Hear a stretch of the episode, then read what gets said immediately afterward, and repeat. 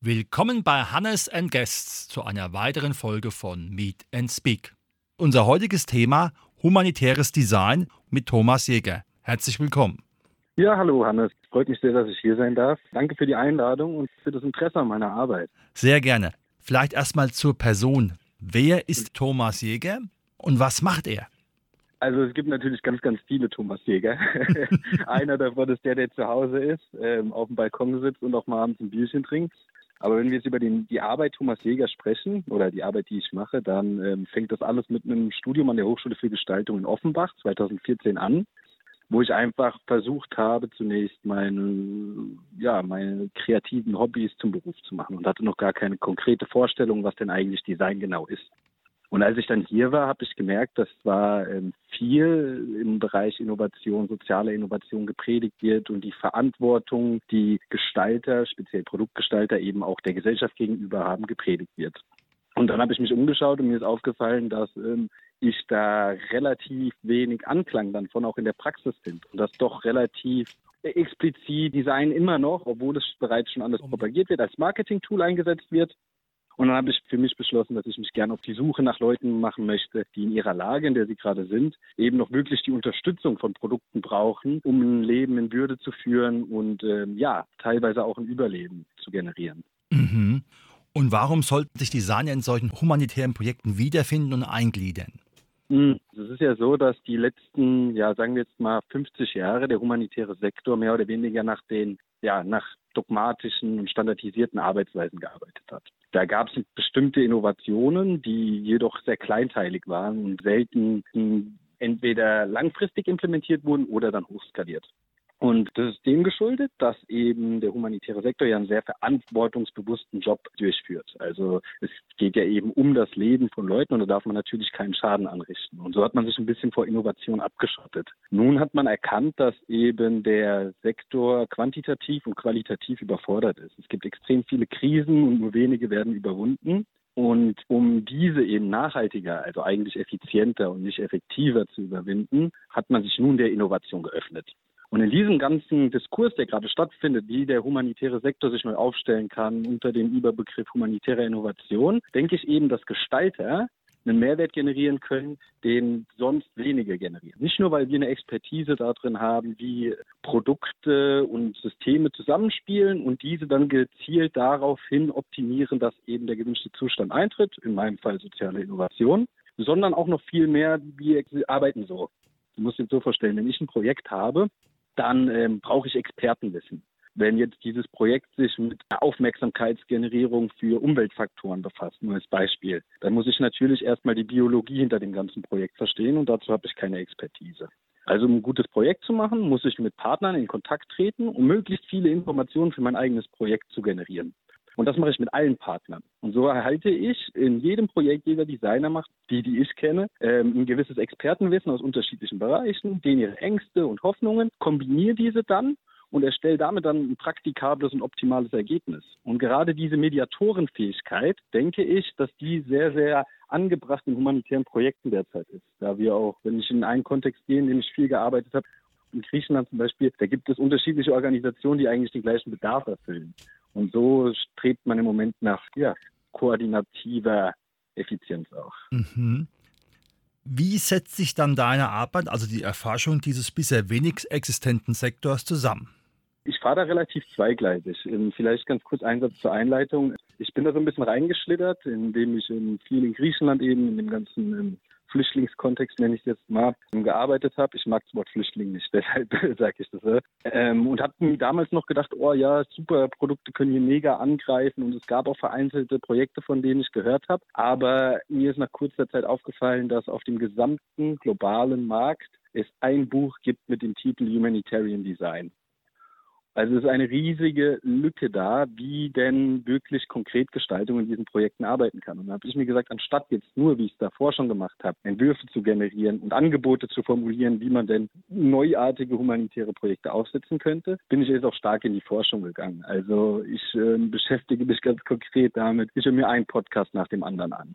Also sowohl von Designseite als auch von humanitärer Seite. Ich lese mir die ganzen wissenschaftlichen Papers durch. Also da gibt es Leute, die sind schon stark und groß dabei. Das ist zum Beispiel Alexander Betts oder auch Louise Blum, kann man sich gerne mal anhören, wenn, wenn man noch weiter viele Informationen haben möchte. Und versuche dann diese Forschung designspezifisch, aber auch die Forschung, wie der humanitäre Sektor sich aufstellen könnte, miteinander zu kombinieren. Und das mache ich dann, wie gesagt, in diesen praktischen Projekten, aber auch in der theoretischen Auseinandersetzung und Workshops mit Studenten hier an der Hochschule für Gestaltung. Mhm. Mit welchen Materialien wird da gearbeitet? Du, meinst du jetzt wirklich konkret physisch, mit welchen Materialien? Mhm. Also ich bin da immer, ähm, also zu der ganzen Arbeit, die ich mache, versuche ich immer keine pauschalen Antworten zu geben und so auch jetzt wahrscheinlich in diesem Fall. Also es kommt natürlich immer projektspezifisch darauf an, welche Materialien haben wir vielleicht lokal sogar vor Ort. Das wäre ein effizientes Prinzip zum Beispiel schon mal. Aber es geht ja natürlich auch um ja, welche Produkteigenschaften denn jetzt, wenn wir von einem Produkt sprechen, es haben muss. Ich kann das ganz kurz abkürzen. Der humanitäre Markt, auch wenn das viele noch nicht so heute sehen, ist eigentlich ein Markt, der genauso groß und ausdifferenziert ist wie der private Markt. Vielleicht nicht ganz so, weil wir hier viele Luxusbedürfnisse auch noch erfüllen, aber es gibt ja alles. Wir haben medizinische Produkte dort, wir haben Haushaltsutensilien etc. Und je nachdem, für welchen Anwendungsbereich man entwirft, braucht man natürlich unterschiedliche Materialien. Das kann natürlich von einem ABS-Kunststoff bis hin zu ja, einer Tischlerplatte reichen. Mhm. Jetzt habe ich ja auf deiner Homepage gesehen, dass du da so einen mobilen Werkzeugkasten mit oder entwickelt mhm. hast. Um was ja. geht es da genau? Also, das ist das äh, Homework-Projekt. Das hat sich äh, hauptsächlich in Griechenland abgespielt. Jetzt auch vor kurzem sind wir in die Response nach der Explosion in Beirut gegangen. Ich habe das Projekt aufgesetzt aus dem Grund, ich habe in einem interkulturellen Makerspace gearbeitet. Also das heißt eine offene Werkstatt für Flüchtlinge in Griechenland, also für Menschen, die geflüchtet sind. Und dort ist mir aufgefallen, was es für einen Mehrwert eigentlich haben kann für Menschen, wenn sie anfangen, sich, ja, frei nach dem Motto Hilfe zur Selbsthilfe, wirklich, ja, ihr humanitäres Leid selbst lindern können. Und das im besten Fall, wie es dort in dieser Werkstatt namens Habibi Works praktiziert wird, vollkommen selbstbestimmt. Und da habe ich mir gedacht, wie kann ich diesen Ansatz, den diese Werkstatt betreibt, noch intensivieren?